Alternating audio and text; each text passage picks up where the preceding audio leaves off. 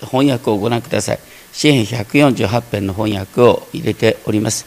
えーと、なるべく原文のリズムでちょっと日本語として不親善であってもですね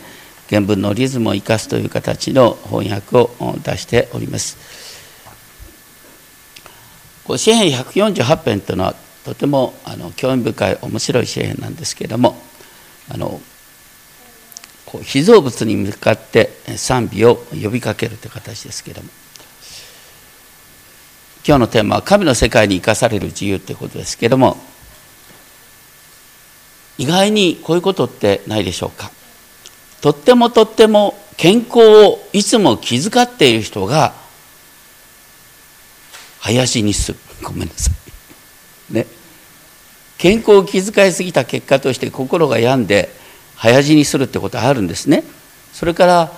あのお金を求めすぎる人っていうのは意外に貧しいんですよ。豊かになれない。だってお金巡ってこないからケチくさい人のところにお金回ってこないんですよ。ですからお金とか健康とか気にしないでいる方が自由に生きられるっていう面もあるので何事も過ぎるのはいけない。1200年代初めの中部イタリアの自由都市アシジを中心に活躍したフランシスコまたフランチェスコともいう有名な人がいます。彼はですね当時みんなが恐れていたハンセン病の患者を見て気になってた。でもね思い切ってある時にその患者の一人に抱きついてそして口づけをした。どうしてかっていうとその苦しんでいる人はキリストの苦しみに預かってるんだって思ったんだと思うんですね。でその途端キリストにある自由を体験して何とも言えない喜びに。またこう朽ちていく教会堂を建て直すっていうことをなんか示されてお父さんがとてつもなく裕福なものものですからあの勝手にお父さんのものを財産をですね売ってですね教会堂建設やりだしたらお父さんに叱られてですねで今度お父さんとどうやってねあのこう関係を保つかっていうんで結局ね私はもう何もいらないと言ってあのお父さんからもらったですね衣服を全部お父さんのもとに返した。裸になった。最後の修道着だけちょっと下につけてたんですけどもその途端彼は喜びに満たされて自由になったその何も持たないことの自由っていうことでもうこのアシジのフランシスコここからいわゆるフランシスコ会っていうのが生まれてますけれどもあのプロテスタントの中でもフランシスコだけは別格に尊敬されるんですよね。彼は例えば十字軍の時代だったこの時代はね。なんとイスラム教国であったエジプトに出かけていってその支配者と面談をして改心に導いたって話がある。またアシジの近くの町の人々がですね獰猛な狼に苦しめられているっていう話を聞くと単身で狼の前に出て行って狼にこうやって兄弟よと語りかけた。で狼と協定を結んだってうんですね。定期的に餌を与える代わりに町の人々を襲わないというですね平和協定を結んで狼もそれを守り通したって話があるんです。フランシスコはキリストの苦しみに預かることを願い続けたために死の直前にキリストの十字架の傷跡と同じ聖なる傷跡を受けたとも言われる。死んだ後たった2年でですねいわゆる聖人カトリックの聖人として劣勢される。現在は環境保護聖人として世界中の人々から尊敬されている。今日は実はアシジのフランシスコ・オンパレードなんですけど一番最初に歌った賛美歌75番は一番最後に紹介するですねアシジのフランシスコの太陽の歌から生まれている。それからさっきの平和の祈りもアシジのフランシスコに由来するという。由来するんで彼が作ったではないという意見もありますけれども。とにかく徹底的にキリストの貧しさに習うことを実践して世界中の人々から驚くべき尊敬を受けそして驚くべき影響力を今も与え続けている要するに何も持たない何も恐れないという人ほど強い人はいない。詩篇148編はどう見てもこれはアシシのフランシスコが愛してやまない詩篇だなっていうことが増されます。まさに全ての被造物に賛美を訴える。一番最初は一節「ハレルヤ」を日本語にすると褒めたたえよヤハホ主をってことになる。でそこそこではさらにですね褒め褒めたたえよ主をもろもろの天からと続く。もろもろの天ってあえて書いたのはこれ原文では天の複数形なんですね。当時の人々は天が何層にも分かれていると理解していた。使徒パウロも自分が第三の天にまで引き上げられたと証ししている。そして褒めたたえよ天からっていう表現がありますけれども天から褒めたたえよっていうのと7節は地の上から褒めたたえよ。天から褒めたたえる。地から褒めたたえるとこの2つにこの支援を分けることができる。そして褒めたたえよ主を。意図高きところで。意図高きところで天において褒めたたえよ。褒めたたえよ主を。すべての見つかりを褒めたたえよ主を。主の万軍。主のすべての勢力が褒めたたえる。私たち天っていうとですねすべてあの主の支配が貫徹しているところって思うんですがそうじゃないんですね、えー、聖書によるとサタンは空中の権威を持つ支配者って天の一定の領域を支配してる。天上にいる。だから悪霊は天にいる。そのだから全ての天の領域で主が賛美されるようにって訴えるってことなんです。見つかりの中には悪い見つかりもいるんだ、ね、堕落した見つかりがサタンですから。とにかく詩147編では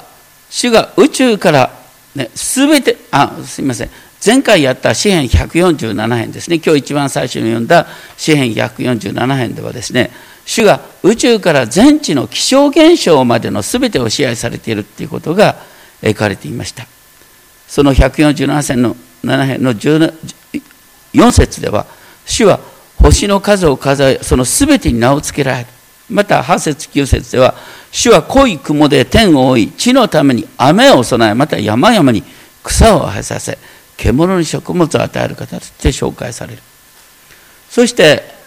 16節から18節では主は羊毛のように雪を降らせ灰のように霜をまかれる。主は氷をパンくずのように投げつけられる。主が御言葉を送ってこれらを溶かしご自分の風を吹かせると水は流れる。要するに私たちが異常気象と呼ぶものも全て主の御手の中で起こっている。また主の御手の中で解決されるということが歌われている。主の御手の中で起こっているからといって人間の責任も同時に問われているというのはそれは当然のことですね。私たちはあの地球温暖化なんかを否定するような動きにはやっぱり注意をする必要がある。私たちはこの世界を管理する責任が委ねられている。でもそれでもやっぱりね私たちの手の届かないですねあの神の被造物があなかなか期待通りに動かないということもあるんですね。支援148編では本来意識を持ってないはずの太陽や月に向かって主を褒めたたえよと太陽に向かって主を褒めたたえよって命じろってのは不思議ですよね。2500年前の人、ね、あんまりよう分かってなかったのかななんて思うんですがでも考えてみるとね太陽もねあのまるで呼吸をしてるような動きがあるんです。僕あの高校時代天文部だったんですね。天文部っていうのは夜しか活動できないと思いきやねあの昼の間は何をするかって言ったら黒点の数を数えたりなんかするんだよね。で黒点のあの増減っていうのは黒点が増えるとあの活動が活発になってる。黒点の活動は11年周期ってのがあるんですね。より長期的な周期があります。だからこの黒点の活動によってあのいわゆる暑くなったりね 地球全体が暑くなったりちょっと寒くなったりなんかするっていう動きもあるんですね。だからそういうことを考えると太陽に向かって主を褒めたたえようとね、きちんと神様のねご支配の中で私たちに恵みを与えてくださいって願うのも分かる。それから月や星に向かって主を褒めたたえよう月や星っていうのもね、え、特に問題を起こす場合がある。あのとなんでね昔から、まあ、子供からよく質問されることがあるかもしれません。なんで恐竜は滅びたんだろうって。ね。今一般的に言われるあのね、えー、学説としてはですね今から6600年前にあの巨大な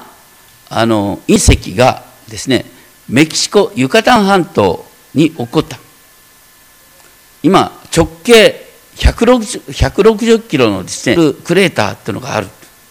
なんとですね原爆10億個分のエネルギーを持つ巨大隕石だったっていうんですね。でそれによってですねメキシコ湾の地形が変わるほどで粉塵が全地を覆ってですね生命の当時の地球上生命の半数ないし4分の3が絶滅した。恐竜は大きすぎるからだからそういうあの過酷な現象気象気象現象の中で生き抜くことができなかった、まあ、だからやっぱり月や星にも、ね、主を褒めたたえ主のご支配の中でっていうね、えー、気持ちもわかるかなと思います。4節では「褒めたたえよ主を諸々の天の天よ」ってね。何層にもなっている天の最上位に向かって主を褒めたたえるようにと訴える。またパラダイスっていわゆる目に見えない領域ね。パラダイスもですねこれ天の一部。そういうところにおいても主の皆が賛美されることが全世界の救いにつながる。でさらにですね諸々の天の上にある水。天の上に水があるのかよと思うんですがあのノアの時の大洪水の時に書いてあるのは大いなる淵の淵がことごとく裂け天の水面が天の水門が開かれた。天に水門があってその水門が開かれた結果として地球を覆うですね大洪水になったって話があります。ですから天の上にある水に向かって主を褒めたたえるように訴える。それによって、えー、地上のですね営みが守られる。そして五節では褒めたたえさせよ主の皆をと言ってさせよっていう刺激形が実は原文で使われてるんです。それはこの方が命じてそれらは創造されたんだから。それら天上のものはこの方がそれらを建てられたことで世々限りなくあり続けることができる。またこの方が定めを置かれた。いわゆる天の法則のようなものも神様が定められたんだよ。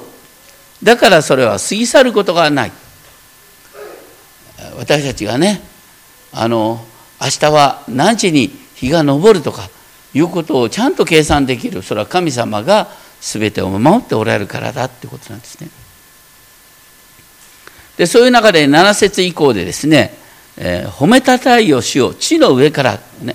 天から褒めたたえるのに対して7節以降では地から主を褒めたたえる最初に海の居住よすべての淵よと言ってその大きさ大きいものから主を褒めたたえよと訴える8節では火よ氷よ雪よ煙よ御言葉を行う激しい風よ。って自然現象と見られるすべてのものに対して褒めたたえよ主よと命じられていく。興味深いのは激しい風が御言葉を行うものとして描かれる。風っていうのはヘブル語ではルーアハ。これは精霊の息霊とも訳される言葉。まさに風こそがね神の息としてですねこの地上の気象現象を全てを支配しているんだ。その気象現象に主を褒めたたえるように命じるってことはそれらを通して主の栄光が表されるってことですね。あの最近ですね流行ってる映画で「天気の子」っていう映画がありますよね。で、その中で言われたことなんですが天気はなんで天気というかというと天気は天の気分だっつうんですね。でその天の気分のご機嫌を正す存在として天気の巫女巫女っていうのは恩子じゃなくてですねあの神道の神社の巫女ですね。天気の巫女を描いた映画それがあの天の子なんですけれどもまあ天の気分を差し出すことによって差し出すことによってですね落ち着くなんていう話になったんですけれどもだいぶ危ない映画ですがあれはね、まあ、とにかくですねあの半神論神道の半神論的な世界観創造主という概念がないから気象現象を支配する統一的な意思がない。どなたにどこに向かって祈ったらいいかわからないという現実がある。でそのために私たちも何をしたらいいかわからない。天の気まぐれに私たち翻弄される存在、ね、しかしそうじゃないよっていうのはこの聖書主を褒めたたえよ。天の上にある水もそしてこの火も氷も雪も全てが主がご支配しているんだ。そして主の支配の中で動いてよっていうことを訴えている。で9節でですね山々よすべての丘よ実のなる木よすべての杉よって言って地形や植物に主を賛美するように訴えられる。このですねあの訴え方っていうのは例えば詩篇96編では野とそこにあるものは皆喜び踊れその時森の木々も皆喜び歌う主の御前で。森の木々が喜び歌うなんていう表現が 詩篇96編にある。から詩篇98編ではですね、えー、主は見救いを知らせ ご自分の義を国々の前に表されたってなってその支援98編の8節では、もろもろの川を、川よ、手を打ち鳴らせ、山々もこぞって喜び歌え。ね、山々もこぞって喜び歌え。ね、だから詩篇にある表現っていうのは、あの山も喜び歌うし、木も喜び歌うんですよ。で、それは、どういう中で喜び歌うかっていうと、この世界がね、世界に神の支配が現れることをこのいわゆる、ね、被造物が喜び歌う。いつも言いますが自然っていう言葉はこれ仏教用語ですね。自然と自らしからしむ。そうじゃなくて聖書的には全て被造物なんです。作られたもの。作られたものがだから主を褒めたたえるんだ。そしてえー、獣よすべての家畜よ這う者よ翼のある鳥よ、ね、息ある者はすべて主を褒めたたえよっていう形になってきます。パウロはローマ人の手紙の8章の19節から21節のところで秘蔵世界全体が新しくされる。希望について語っているローマ8章の19節からのところねよくねこれここを開くのはねあのうちのペットが亡くなってっていう時にねペットが亡くなったっていうのが大抵ローマ8章の19節を開くことにしたんですね。何かっていうとねあの全ての被造物が、ね、神の子供たちの現れを待ち望んでいる。ね、被造物が虚無に服するのは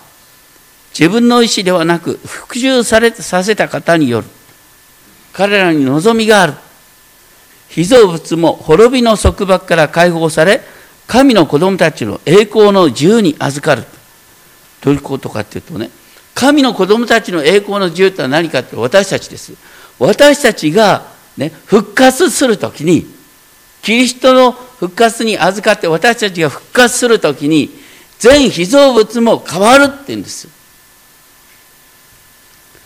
だから愛する猫ちゃんワンちゃんの復活と私たちの復活が、ね、ダブって描かれている。とても素晴らしいところです。で今日ですねあのさっき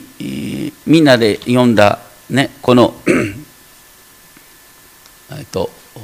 キリスト参加ですね。コロサイの一章の13節から20節のところを読みましたけどもここのところでですねあの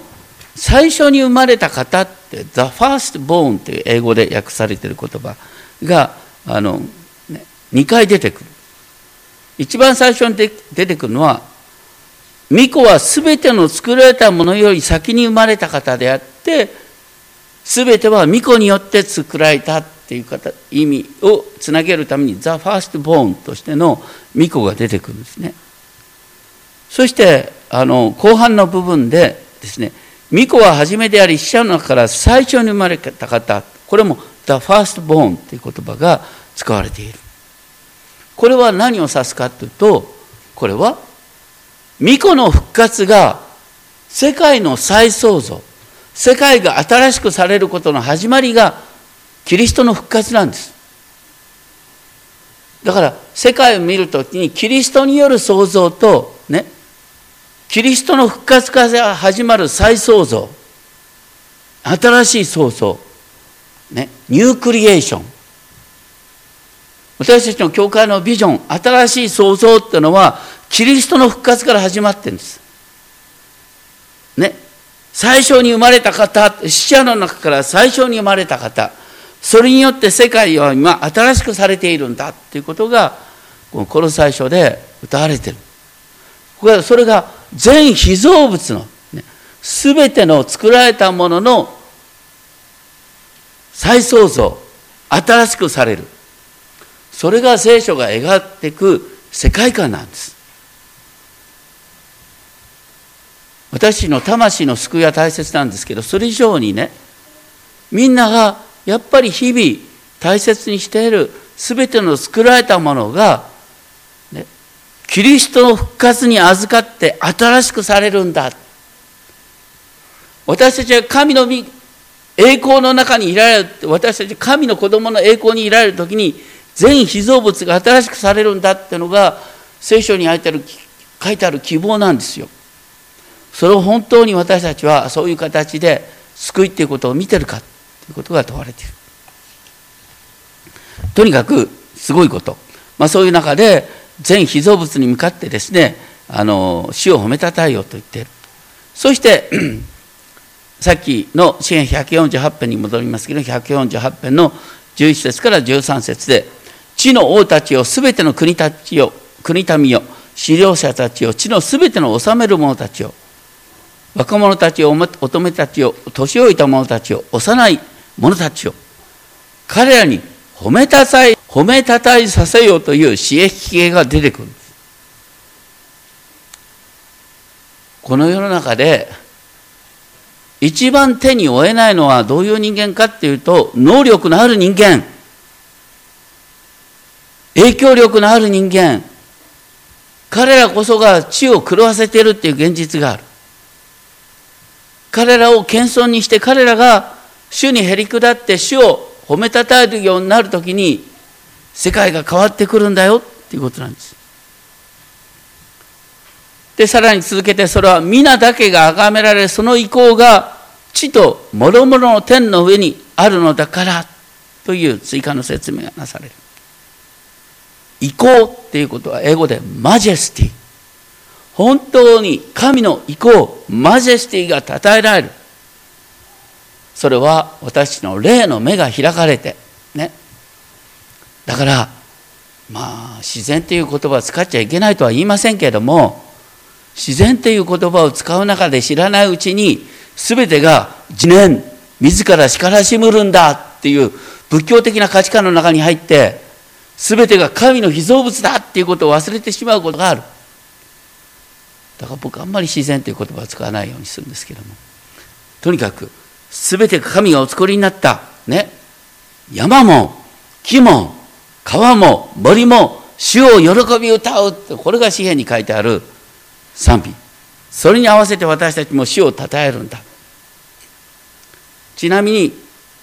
13節の彼らに褒めたたえさせようっていう彼らの中にはさっきの人間ばかりかですねあの10節にあった翼のある鳥も含められる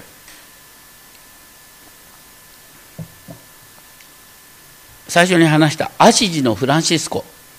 ね、フランシスコが小鳥に向かって主を褒めたたえよって言ってですね説教をしている。フランシスコは小鳥にですねメッセージを語ることができた。これが結構絵になってるんですよ。あのヨーロッパに行くとフランシスコが小鳥に説教した。なんていう絵が書いてある中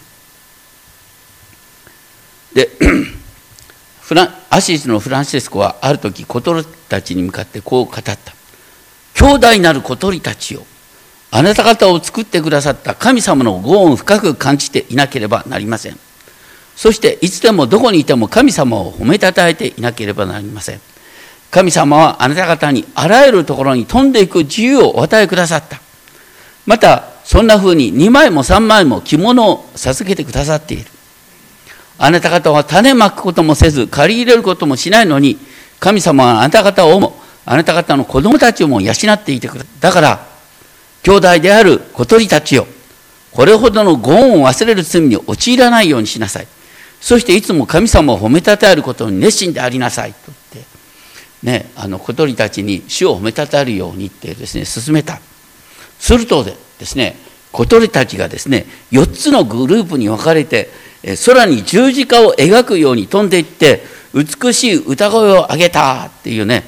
うんまあ、伝承があるんです。どこまで本当か分かんないんですが。でも神様に不可能はないからそういうこともあったんだろうな、まあ、とにかくこういうことが西洋の絵には出てくるんですね。でそれを通して神様は小鳥たちを思う動かすことによってですねフランシスコと弟子たちに十字架の福音を述べ伝えることの大切さを訴えたんじゃないかって話ですね。で最後の14節で「主は見た目の角を挙げられた」「主にある誠実なものすべての賛否を」えー、角っていうのはお石の角をイメージさせる言葉ですけれどもこれは神のために神のために特別な力を与えてくださる。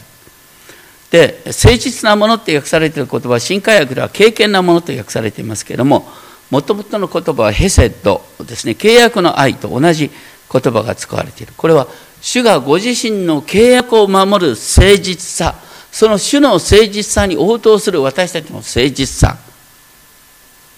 そういう意味で主の誠実さに応答して生きる誠実なもののことが書いてある。この誠実に生きるものことは特に詩篇149編で149編の5節6節でね誠実な者たちは栄光の中で喜び踊れ。彼の口には神の称賛があり彼の手には両刃の剣がある。ですから、ね、誠実な者は、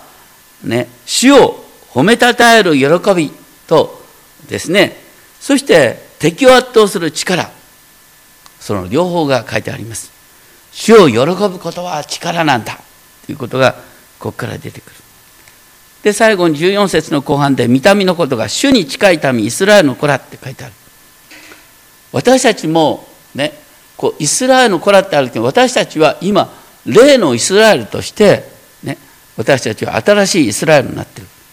そのことを言ったのが大事なのは新しい創造です。ガラテヤ書の6章15節16節ね。割礼を受けているってねユダヤ人って割礼を受けてるんだ。割礼を受けてる受けてないかじゃなくて新しい創造が大切なんだ。私たちは聖霊を受けて今新しい神の民とされているんだ。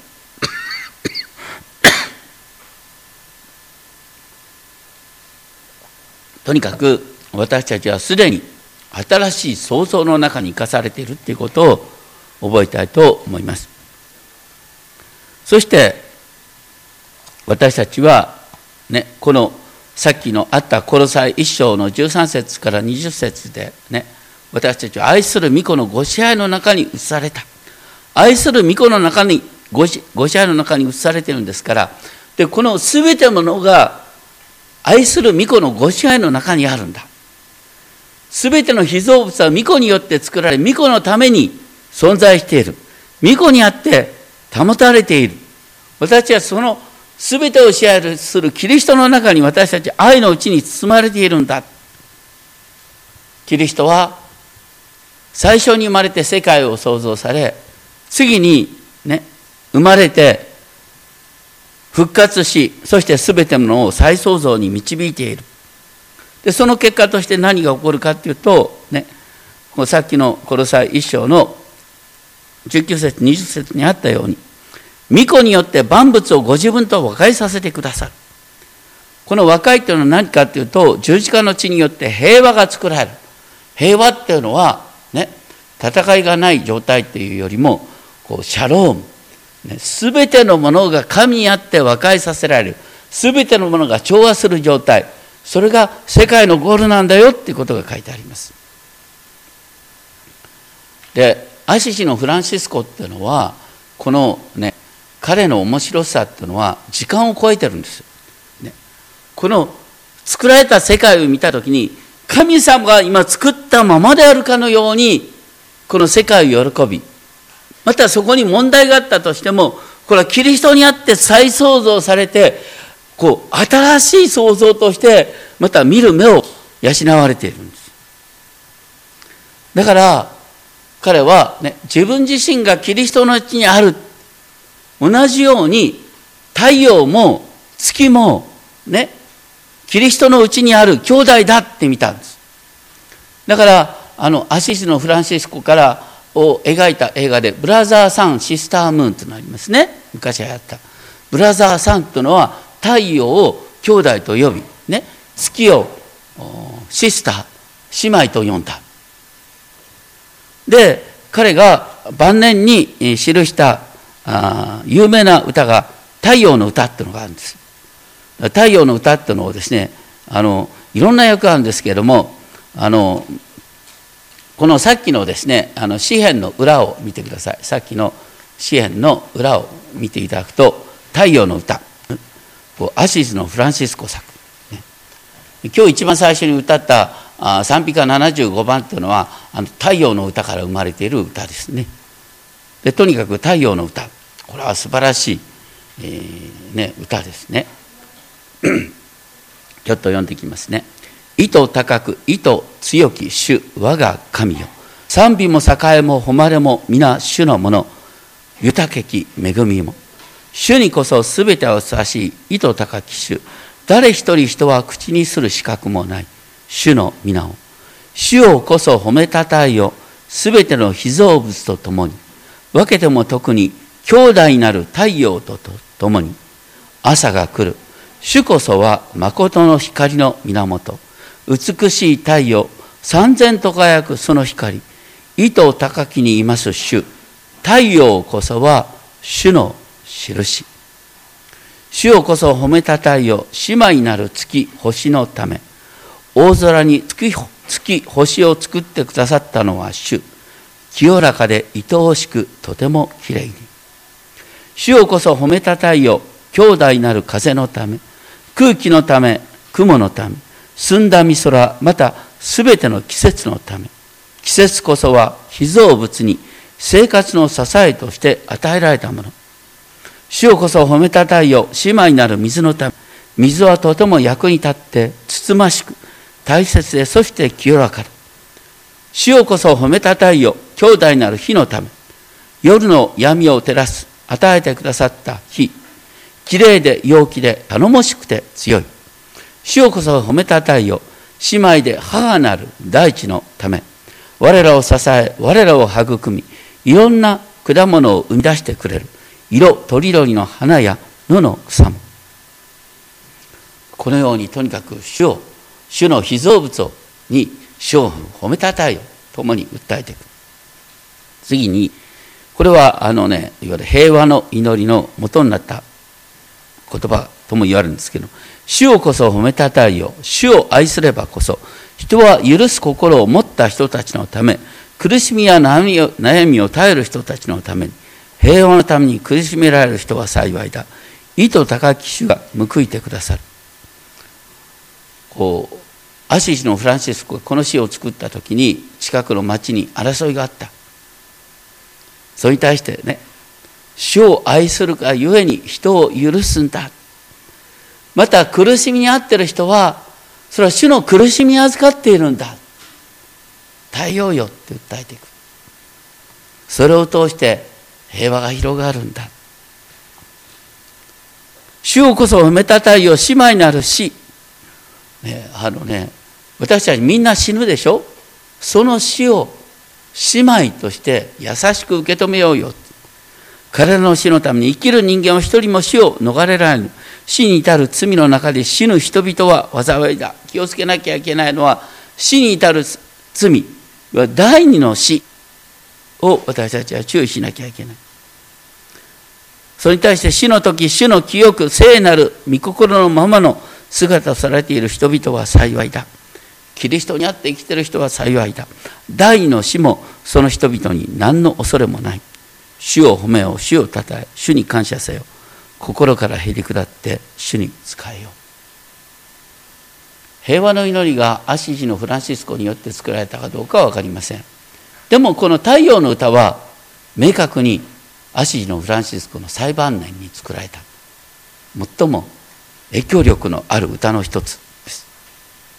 ここには本当にキリストにある再創造が歌われている。本当に私たちがですねいわゆるいわゆる自然を見る時にこの太陽の歌に沿ってですね自然を見てそして全てを通してこの全被造物を通して主を褒めたたえることができたらなんと幸いなことでしょうか。お祈りしましょう。天のお父様本当にあなたは全てを作られた方です。全てのものはキリストにあって成り立っています。そして全てのものは新しい天と新しい地という再創造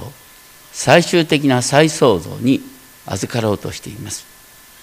そして私たちのうちにすでに新しい創造図が始まっていることをありがとうございます。私たちはすでに復活の命を生き始めています。どうか復活の命の豊かさを私たち自身が心から味わいそして復活の命の素晴らしさを先取りしてこっちで生きていくことができますように。私たちはいろんなものを持ちながらそしていろんなものに気遣いながら生きていきますが本当に大切なのは一つだけ。それはいつでもどこでも主を褒めたたえることです。どうか私たちが自分自身から自由になりいつでもどこでも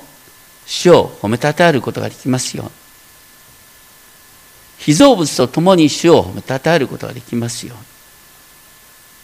そして全てのものに希望を持つことができるよう導いてください。